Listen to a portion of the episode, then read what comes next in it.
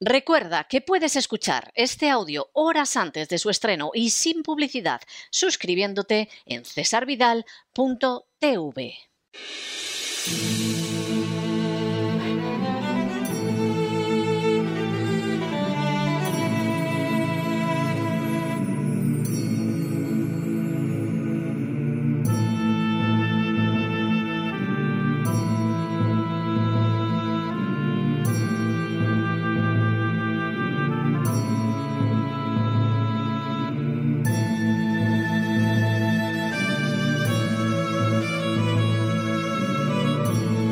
La voz con César Vidal, desde el exilio. Muy buenos días, muy buenas tardes, muy buenas noches y muy bienvenidos a esta nueva singladura de La voz. Soy César Vidal, hoy es el miércoles 9 de febrero de 2022 y me dirijo a los hispanoparlantes de ambos hemisferios a los situados a uno y otro lado del Atlántico y como siempre lo hago desde el exilio. Corría el año 1553 cuando accedió al trono de Inglaterra María Tudor. Entre sus primeros pasos de gobierno estuvo el de imponer el catolicismo como la religión oficial de Inglaterra y proceder a la persecución de los no católicos. De la ferocidad de su conducta, que le valió el apodo de Bloody Mary o María la Sanguinaria, da cuenta que en solo cinco años de reinado ejecutara a más de 300 personas, 56 de ellas mujeres, por el simple hecho de no ser católicos. En términos proporcionales, la cifra equivaldría hoy en día a más de 5.500 víctimas, es decir, por motivos religiosos y en menos de un lustro, María Tudor dictó la muerte de más de cinco veces y media todas las víctimas mortales de la organización terrorista ETA en más de medio siglo. Millares de ingleses salvaron la vida y la libertad optando por el exilio, pero entre ellos no se encontró Thomas Kramer. Tras un confinamiento solitario de 17 meses en la prisión de Bocardo, Kramer fue sometido a juicio por herejía. Aunque el proceso se celebró en Inglaterra, estuvo situado bajo la jurisdicción papal, viniendo el veredicto desde Roma como forma de presionar a Kramer para que abandonara sus puntos de vista basados en la Biblia y aceptara a los católicos, se le obligó a ver la ejecución en la hoguera de Latimer y Ridley, dos teólogos reformados. Fue entonces cuando se le sacó de prisión y se le condujo a la casa del deán de la Christ Church con la finalidad de convencerlo para que se pasara al bando católico. De llevar a cabo esa tarea se encargó un dominico llamado Juan de Villagarcía. Finalmente, Kramer, sometido a todo tipo de presiones, anunció que abandonaba las enseñanzas contenidas en la Biblia y que regresaba a la Iglesia Católica. Así, la Reina María decidió organizar una ceremonia pública en la que Kramer proclamaría su fe en la Iglesia Católica. De esa forma, pretendía afianzar la propaganda oficial en favor de la imposición del catolicismo en Inglaterra. El 21 de marzo de 1556, Kramer compareció en un servicio público en la University Church. Pero lo que sucedió entonces fue muy diferente de lo que esperaban los organizadores del acto. Tras exhortar a obedecer a la reina María y a su esposo, el príncipe español Felipe, Kramer afirmó que no se apartaría de la enseñanza de la Biblia y concluyó con firmeza. Y por lo que se refiere al Papa, lo rechazo como un enemigo de Cristo y anticristo con toda su falsa doctrina. Ciertamente aquello no era lo que habían esperado que declarara, de manera que se abalanzaron sobre él y lo arrastraron al lugar donde seis meses antes habían sido quemados Latimer y Ridley. Las últimas palabras de Kramer antes de morir en medio de las llamas fueron, Señor Jesús, recibe mi espíritu, veo los cielos abiertos y a Jesús en pie a la diestra de Dios. Tras un acto convocado única y exclusivamente para que se sometiera a la Reina María y al Papa y respaldara con sus palabras el discurso oficial, Kramer había mostrado una integridad tan intachable, un apego tan inquebrantable hacia la verdad y una denuncia tan innegable del mal que la pagó con su muerte en la hoguera, pero a pesar de todo, dio testimonio no de lo que deseaba la reina sanguinaria, sino de lo que había en lo más profundo de su conciencia. En las últimas horas hemos tenido nuevas noticias de cómo se desmorona de manera acelerada el relato oficial sobre las denominadas vacunas contra el coronavirus. Sin ánimo de ser exhaustivos, los hechos son los siguientes. Primero, el 7 de febrero comparecieron diversos expertos ante la Comisión del Parlamento español encargada de analizar la eficacia de la vacunación contra el coronavirus. Segundo, a propuesta del Partido Socialista y de Unidas Podemos, compareció ante la Comisión del Congreso Joan Ramón Laporta Roselló. Tercero, Joan Ramón Laporta Roselló inició la farmacovigilancia en España y el Servicio Español de Farmacovigilancia en los años 80. Fue director del Centro Coordinador del Servicio Español de Farmacovigilancia y miembro de la Comisión Nacional de Farmacovigilancia hasta la creación de la Agencia Española del Medicamento en 1999. Y desde esa fecha hasta la actualidad ha sido experto externo de esta institución, durante un tiempo fue miembro de su consejo asesor y fue igualmente presidente del Comité de Medicamentos Esenciales de la Organización Mundial de la Salud en el año 2004. Cuarto, Igualmente, Joan Ramón Laporta Rosselló ha publicado más de 250 trabajos originales de investigación en farmacología clínica, farmacovigilancia y farmacoepidemiología y dirigió el Centro Colaborador de la Organización Mundial de la Salud en farmacoepidemiología hasta el año 2017. En la actualidad es también experto externo de la Agencia Europea del Medicamento, la EMA, en materia de farmacovigilancia y formó parte del comité y forma parte del comité científico del GIS EPIFAG de la Agencia Francesa del Medicamento y la Alta Autoridad de Salud de Francia. Quinto, Joan Ramón Laporta Roselló señaló además que no tenía conflictos de intereses relacionados con la industria farmacéutica o de productos sanitarios.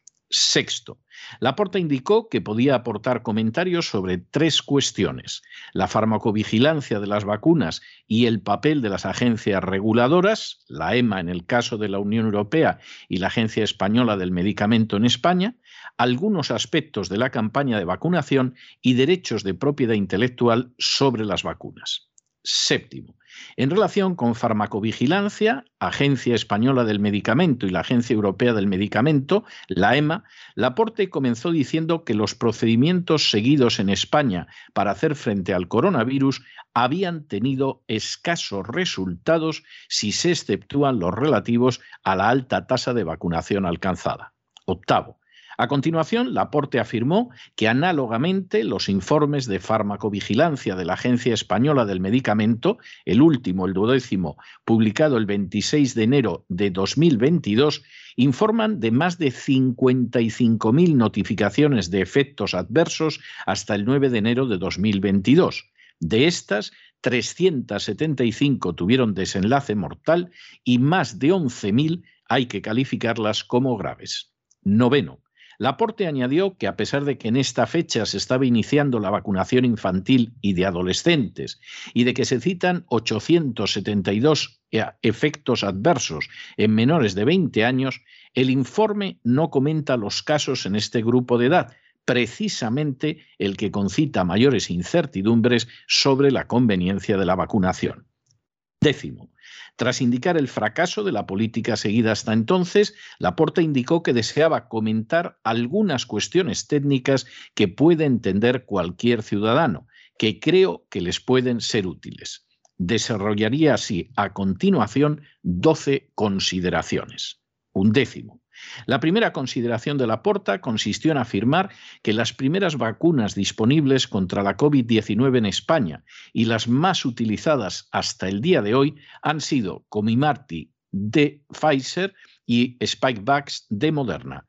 Estas dos vacunas se basan en una nueva tecnología, Así como las vacunas tradicionales son gérmenes atenuados o porciones de ellos que estimulan el sistema inmunitario, las vacunas de ARN mensajero introducen un ácido nucleico que da instrucciones a células de la persona vacunada para que fabrique una proteína del virus, la spike protein, que a su vez estimulará el sistema inmunitario. Las llamadas vacunas de Pfizer y Moderna no son verdaderas vacunas. Duodécimo. Tras afirmar que las denominadas vacunas contra el coronavirus no son verdaderas vacunas, Laporta afirmó, son fármacos basados en una tecnología nunca usada en terapéutica hasta ahora y menos en campañas masivas. De ahí que la vacunación masiva supuso un gran experimento global sin precedentes en la historia. Décimo tercero. A continuación, Laporta señaló cómo se habían manipulado los resultados de los primeros EC sobre las vacunas de Pfizer y de Moderna. Publicados en diciembre de 2020, mostraron valores de eficacia preventiva de 90% o más. Parecían convincentes. Décimo cuarto. Como muestra de la nula fiabilidad de esa información preliminar, Laporta señaló que, por ejemplo, en el EC sobre la vacuna Pfizer-BNT de más de 43.000 participantes, solo 5 fueron mayores de 85 años y solo un 4% mayores de 74 años. Sin embargo, continuó, como todos sabemos, la vacunación comenzó en los mayores de 80 años. La primera persona vacunada en España tenía 96 años. Décimo quinto. Por añadidura y continuando con la escasa fiabilidad de las denominadas vacunas, Laporta indicó que recientemente el British Medical Journal describió irregularidades en el ensayo de Pfizer conocidas como el Pfizer Gate. El fraude es habitual a menudo en la catalogación y archivo de los acontecimientos adversos. También se comete fraude en los EC sobre vacunas. Décimo Sexto, como argumento añadido en favor de que han existido fraudes relacionados con la eficacia de las vacunas, Laporta añadió, estoy autorizado a contarles un ejemplo. En colaboración con RISC, hemos entrevistado y revisado hasta ahora la historia clínica de tres participantes en ensayos clínicos, uno en Pfizer en adultos, uno en Pfizer Pediatría y uno en el de adultos de AstraZeneca, que han padecido efectos adversos graves e incapacitantes y que han sido literalmente desaparecidos de los informes de estos ensayos. Puedo decir que no es cierto que no se registraran acontecimientos adversos graves en los EC. Por el contrario, comenzamos a tener constancia de que algunos problemas fueron escondidos debajo de la alfombra. Estos casos se harán públicos dentro de unas semanas en la web de RISC. Décimo séptimo. Laporta señaló a continuación que además del fraude también es habitual la presentación tendenciosa de los resultados de los EC. Esta tendenciosidad consiste, por ejemplo, en expresar la eficacia en términos relativos y no absolutos, como se hizo en el caso del ensayo de Pfizer, o en ocultar determinados resultados en el artículo publicado. Por ejemplo, en los ensayos de comprobación de la vacuna Pfizer se registraron 14 muertes en el grupo placebo y 15 en el grupo vacunado. En el de Moderna se registró el mismo número de muertes, 14 en cada grupo. A pesar de ello, el número de fallecimientos no apareció ni siquiera mencionado en los artículos del NEJM. Décimo octavo. En ese momento de su exposición, Laporta realizó una afirmación lapidaria. No, señorías, los ECE no han demostrado que las vacunas salven vidas. Para añadir unos instantes después, las llamadas evidencias sobre las vacunas no tenían nada de cierto, nada de claro y sí, muchas patentes. Décimo noveno. Acto seguido, Laporta indicó la falta de transparencia en cuanto a los resultados, citando que Pfizer, por ejemplo, anunció que haría pública la totalidad de los resultados de su EC principal sobre la vacuna en 2025. Pues bien, parece que ni esta fecha era cierta. El pasado mes de enero, a petición de varias organizaciones civiles por la transparencia, un juez federal de Estados Unidos obligó a la FDA, a la Agencia Americana del Medicamento y a Pfizer a hacer públicos estos resultados en un lapso de meses en lugar de los 75 años que pretendía la compañía y que había pactado con la FDA. Vigésimo. Dadas las faltas de transparencia, cuando no la abierta falsificación de los datos obtenidos, Laporta indicó a continuación que existían por lo menos cinco áreas de incertidumbre. Vigésimo primero. Entre las áreas de incertidumbre se halla en primer lugar la duración, ya que existe una disminución del 20 al 30% de la eficacia relativa en seis meses. En lugar de tomar nota de esta insuficiencia de las vacunas, los fabricantes acogieron esta noticia con subidas de su cotización en bolsa. Si el producto es ineficaz, habrá que ir repitiendo dosis, si es posible, durante toda la vida el sueño de cualquier vendedor de medicamentos para el colesterol o la osteoporosis o de crecepelos. La realidad es que necesitamos mejores vacunas en términos de eficacia protectora. Vigésimo segundo. La segunda área de incertidumbre son las variantes, ya que la eficacia de las vacunas frente a la cepa delta fue inferior a su eficacia frente a la cepa alfa. La experiencia reciente ha mostrado que las vacunas no han funcionado frente a la cepa Omicron. Al llegar a este punto, Laporta formuló otras dos afirmaciones de relevancia extraordinaria, afirmando literalmente, evitan la transmisión o contagio. Está claro que las vacunas no evitan la transmisión de la enfermedad, de modo que el pasaporte o certificado COVID carecía de base científica y además puede haber contribuido a aumentar el número de casos, puesto que daba una falsa sensación de seguridad a quienes lo obtenían. Vigésimo tercero.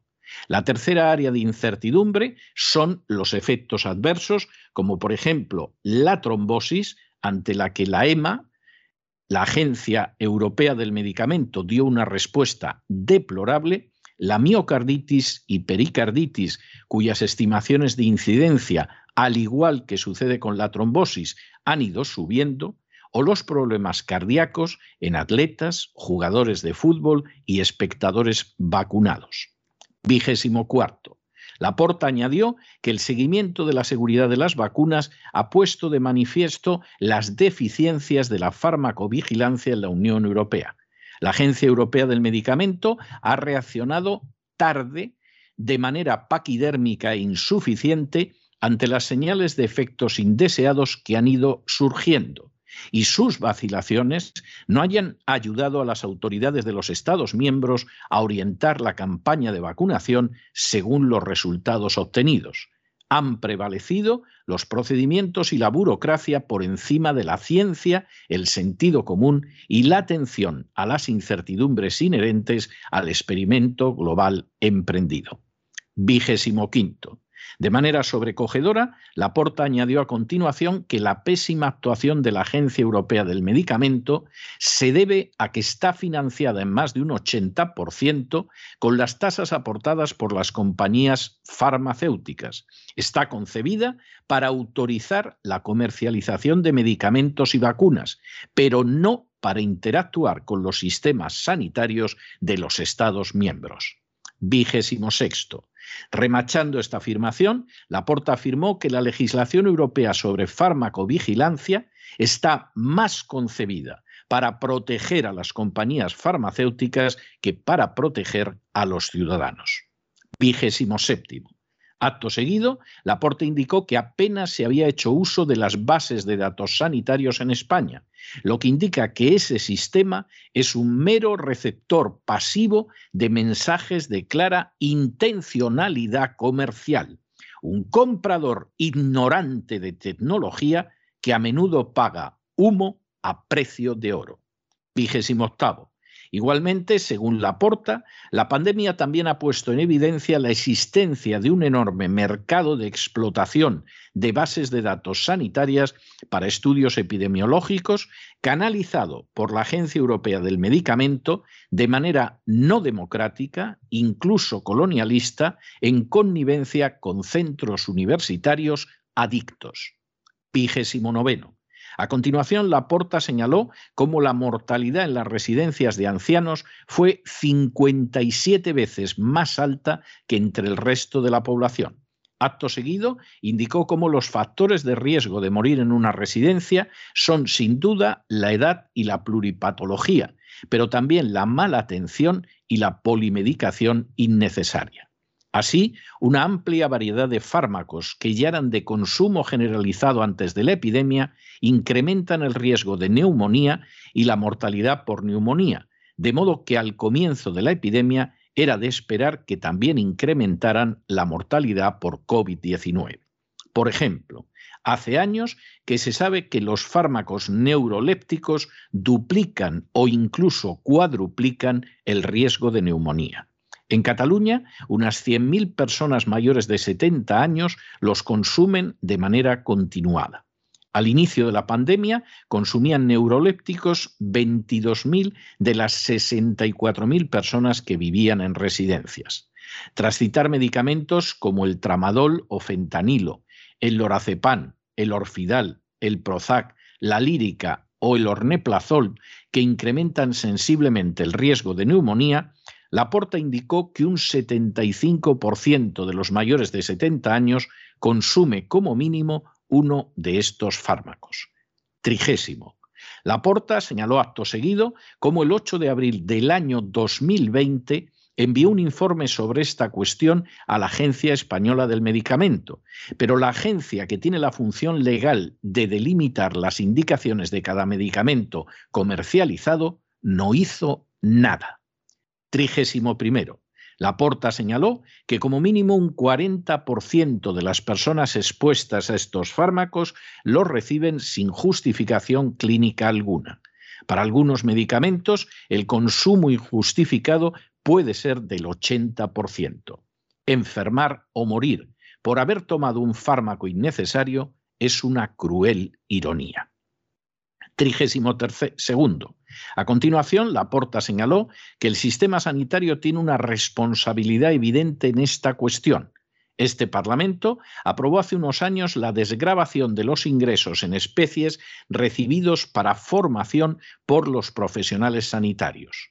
Son ingresos que proceden de la industria farmacéutica, que es el principal suministrador directo o indirecto de formación continuada en España.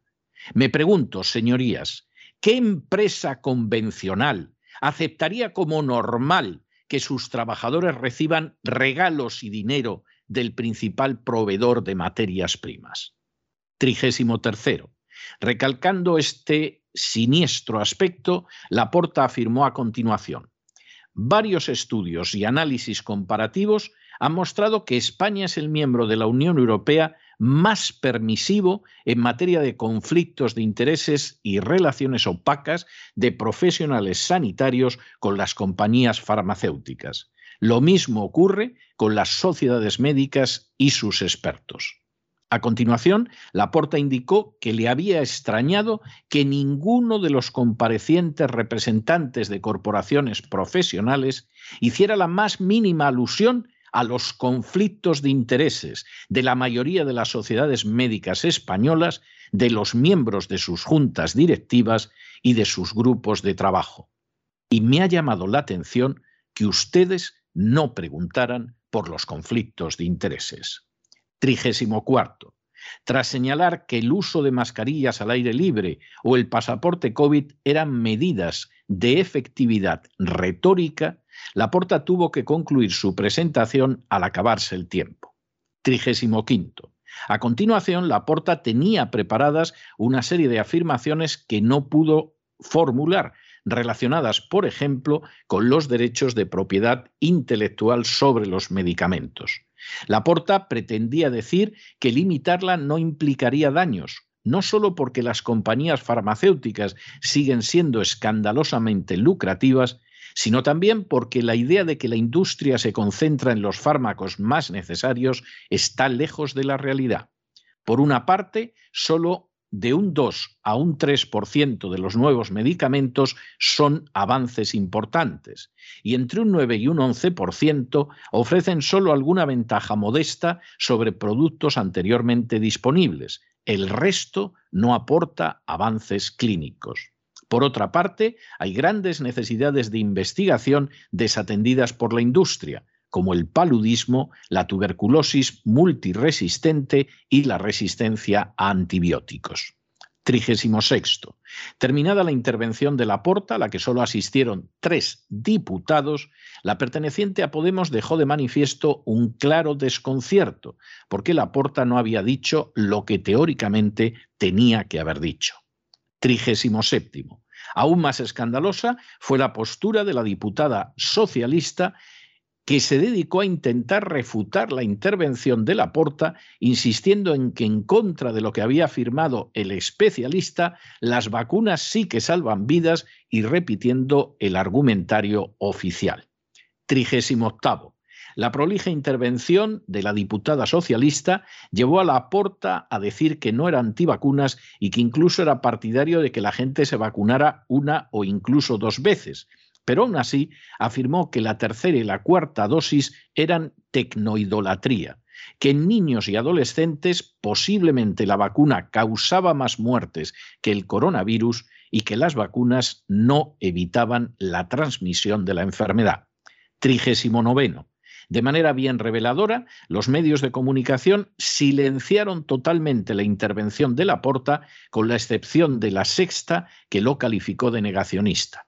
Y cuadragésimo, en paralelo la intervención de Laporta comenzó a las pocas horas a desaparecer de las redes sociales, algo que cesarvidal.tv ha intentado evitar colocando para sus suscriptores la grabación completa de la intervención de José Ramón Laporta Rosselló. La intervención hace apenas 48 horas de José Ramón Laporta Rosselló marca un hito innegable en el conocimiento de la realidad de la epidemia del coronavirus y de las denominadas muy impropiamente vacunas. Convocado por el Partido Socialista y Podemos, las fuerzas que configuran el actual gobierno español, resulta obvio que de la Porta se esperaba que suscribiera el dogma de las tesis oficiales. Así era porque, a fin de cuentas, sus posiciones sobre la sanidad pública y su crítica a la privada llevaban a prever una comunión ideológica que sólo podía traducirse en un apoyo entusiasta del gobierno. Sin embargo, Laporta, sean cuales sean sus puntos de vista sobre el desarrollo de la sanidad, dio muestras de una integridad y de un conocimiento científico en sus afirmaciones que pulverizó totalmente el discurso oficial yendo incluso más allá de las posiciones de aquellos que gente con corazón de nazi califica como ratas, asesinos y bebelejías. Entre las afirmaciones más relevantes pronunciadas por Laporta se encontraron, primero, que las vacunas no son realmente vacunas. Segundo, que las vacunas no fueron testadas adecuadamente, sino que se manipularon los datos en beneficio de las farmacéuticas incurriendo en fraude. Tercero, que las farmacéuticas como Pfizer están haciendo todo lo posible para no entregar la documentación que descubre ese gigantesco fraude. Cuarto, que las entidades de control, como la Agencia Europea del Medicamento, no cumplieron con su misión, ya que sus fondos son proporcionados en más de un 80% por la industria farmacéutica. Quinto, que la legislación de control de medicamentos no busca en el seno de la Unión Europea la protección de los ciudadanos, sino de los intereses de la industria farmacéutica. Sexto, que no es cierto en absoluto que las vacunas hayan salvado vidas. Séptimo, que las vacunas tienen una fuerza más que limitada frente al coronavirus, extinguiéndose su impacto muy pronto en el tiempo y que de hecho no han servido de nada frente a la variante Omicron. Octavo, que sí es cierto que las vacunas provocan efectos negativos como las trombosis, miocarditis, pericarditis y ataques cardíacos, entre otros, pero que esa realidad ha sido ocultada precisamente por los organismos que deberían haberse enfrentado con ella. Noveno, que el sistema de sanidad español es un sistema totalmente corrupto en el que se compra humo a precio de oro en beneficio de médicos indecentes y de empresas farmacéuticas. Décimo, que los ancianos fallecieron en una proporción de 57 a 1 durante la crisis del coronavirus en España y que buena parte de esas muertes tiene que atribuirse a una mala prescripción de medicamentos que no solo resultan dañinos, sino innecesarios. Un décimo, que no debería administrarse las vacunas a niños y jóvenes, porque es posible que las vacunas hayan causado más muertes entre ellos que el coronavirus. Y duodécimo, que recibir una tercera o cuarta dosis de la vacuna tiene que ser calificado como tecnoidolatría.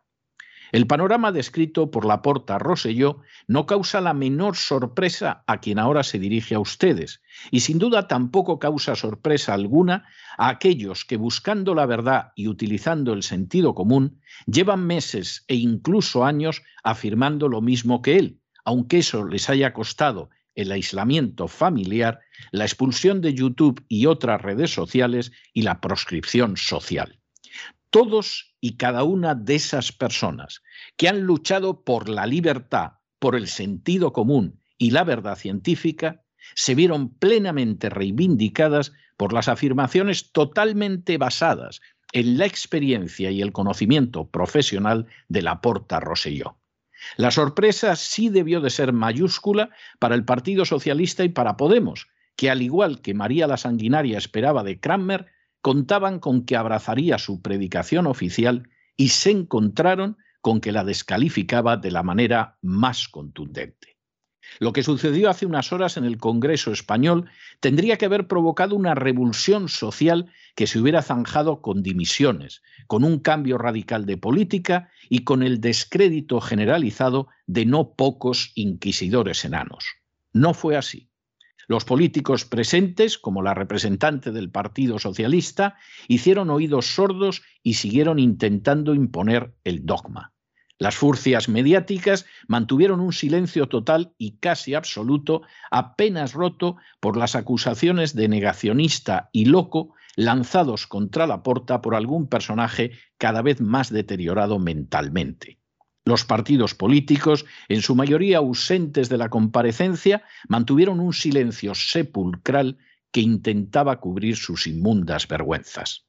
Al igual que Kramer, que fue arrojado a la hoguera tras decir la verdad ante los sicarios de María la Sanguinaria, Laporta de momento ha sido lanzado al silenciamiento, mientras poco a poco de las redes van desapareciendo los vídeos de su comparecencia, aunque como hemos señalado antes, puede verse íntegro en cesarvidal.tv. Al final, la verdad prevalecerá. Y hoy, dadas sus afirmaciones científicas, innegables, irrefutables e indiscutibles, muchos podrán decir con legítimo y total orgullo que la ciencia ha dado la razón a los que determinadas furcias mediáticas llaman bebelejías. Pero no se dejen llevar por el desánimo o la frustración, y es que a pesar de que los poderosos muchas veces parecen gigantes, es solo porque se les contempla de rodillas, y hoy más que nunca ya va siendo hora de ponerse en pie. Mientras tanto, en el tiempo que han necesitado ustedes para escuchar este editorial, la deuda pública española ha aumentado en cerca de 7 millones de euros para pagar, entre otros, a esas furcias mediáticas que jamás reconocerán un error y que seguirán esparciendo unas mentiras que ya han causado millares de muertes. Muy buenos días, muy buenas tardes, muy buenas noches. Les ha hablado César Vidal desde el exilio. Que Dios los bendiga.